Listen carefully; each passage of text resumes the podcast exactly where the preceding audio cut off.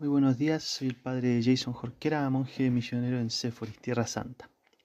Lectura del Santo Evangelio según San Mateo para el día 26 de diciembre.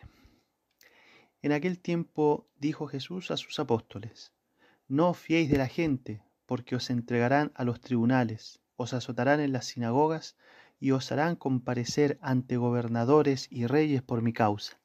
Así daréis testimonio ante ellos y ante los gentiles. Cuando os arresten, no os preocupéis de lo que vais a decir o de cómo lo diréis. En su momento se os sugerirá lo que tenéis que decir. No seréis vosotros los que habléis, el Espíritu de vuestro Padre hablará por vosotros.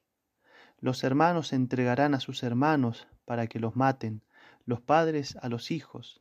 Se rebelarán los hijos contra sus padres y los matarán. Todos os odiarán por mi nombre pero el que persevere hasta el final se salvará. Palabra del Señor. Gloria a ti, Señor Jesús.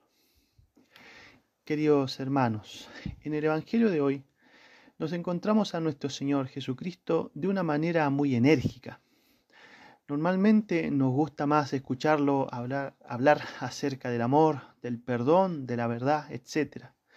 Pero en esta oportunidad lo vemos haciendo uno de esos actos de misericordia que a veces, o a algunos, eh, se nos puede hacer más difíciles de comprender.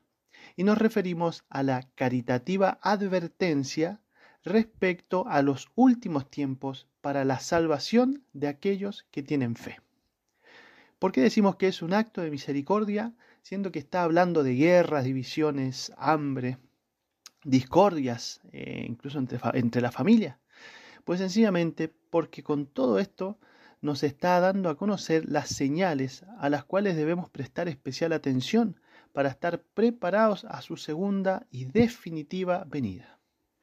Es justamente por eso que después de mencionar eh, estas discordias, estas divisiones, estas actitudes sumamente dolorosas para los justos, eh, que sí o sí tienen que ocurrir en la consumación de los tiempos, termina con el versículo en el cual me quiero detener un poquito más, porque es un versículo que viene a animarnos eh, y a llenarnos de un consuelo sobrenatural, cuando nuestro Señor Jesucristo nos dice que el que persevere hasta el final se salvará.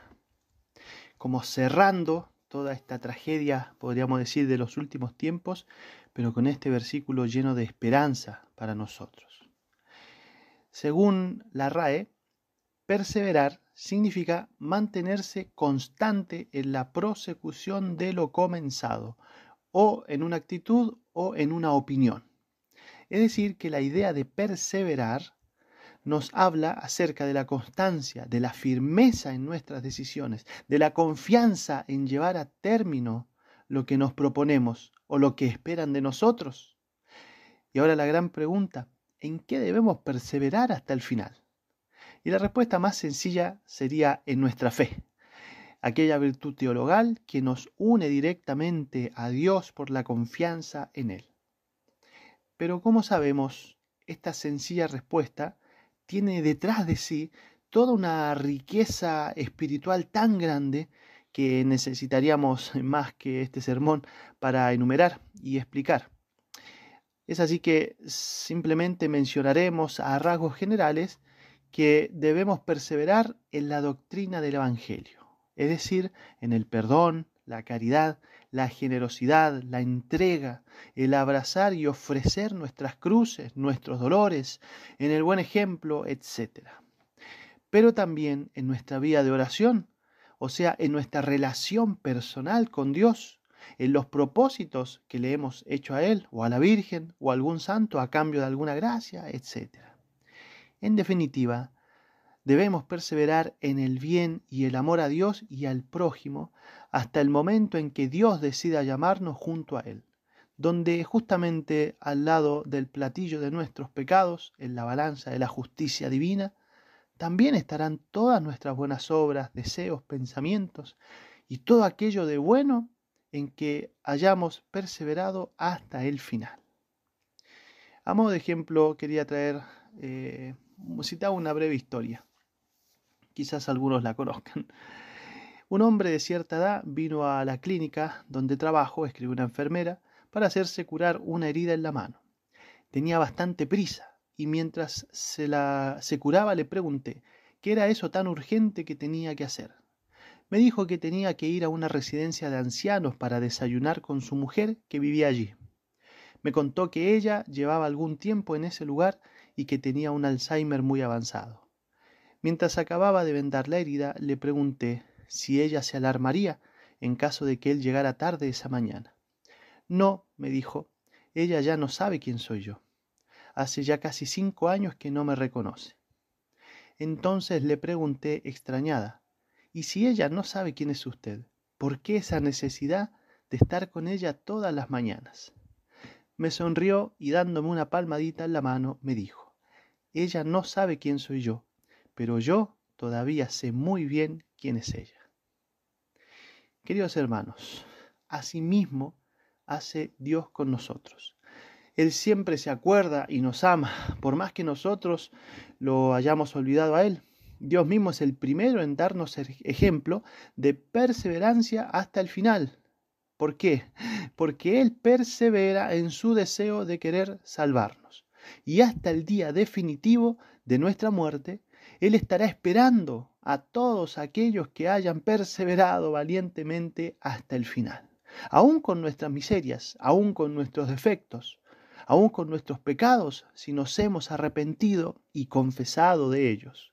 Porque Dios no retrocede ante nosotros, por más imperfectos que seamos. Esta es una idea que tenemos que tener muy clara, queridos hermanos. Dios no retrocede ante nosotros, por más imperfectos que seamos. Él persevera en su deseo de salvarnos y espera sin cesar a que nosotros nos decidamos a salvarnos, perseverando también en el bien. Simplemente una advertencia para que prestemos atención. No dejemos nunca que nuestras miserias nos quiten la confianza en Dios, porque eso puede arruinar nuestra vida espiritual, puede frustrar eh, los planes de salvación, de felicidad que Dios tiene preparados para nosotros.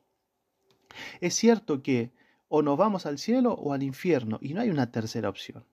Pero es cierto también que Dios ya dispuso todos los medios necesarios para nuestra salvación. Solamente debemos ahora abrazarlos, discernir, rezar, pedirle a Dios para justamente realizar dicho discernimiento y abrazar estos medios. No sabemos cuándo será el día en que debamos presentarnos delante de Dios. Así que estemos preparados, porque podría ser en 20 años, en 10, quizás hoy mismo. Lo importante es que si estamos trabajando en nuestra vida espiritual y así nos encuentra, nos recibirá Dios dichoso con una especie de abrazo paternal que va a durar toda la eternidad. Un abrazo reservado para todos aquellos que perseveren hasta el final, como dice nuestro Señor Jesucristo cerrando el Evangelio de hoy. Y alegrémonos, porque con la ayuda de la gracia de Dios esto es posible. Y de hecho ya hay muchas almas que por esta perseverancia les cerraron las puertas al infierno y ya se encuentran con Dios gozando de su eternidad, una eternidad que ya jamás les será quitada. Perseverar, queridos hermanos le pedimos a María Santísima, nuestra tierna Madre del Cielo, que nos alcance la gracia de la triple perseverancia que tanto pedían los santos para ellos y para los demás. La perseverancia en la gracia, en nuestra vocación y la perseverancia final, en el ocaso de nuestras vidas. Hermosa llave para entrar en la eternidad. Ave María Purísima, sin pecado concebida.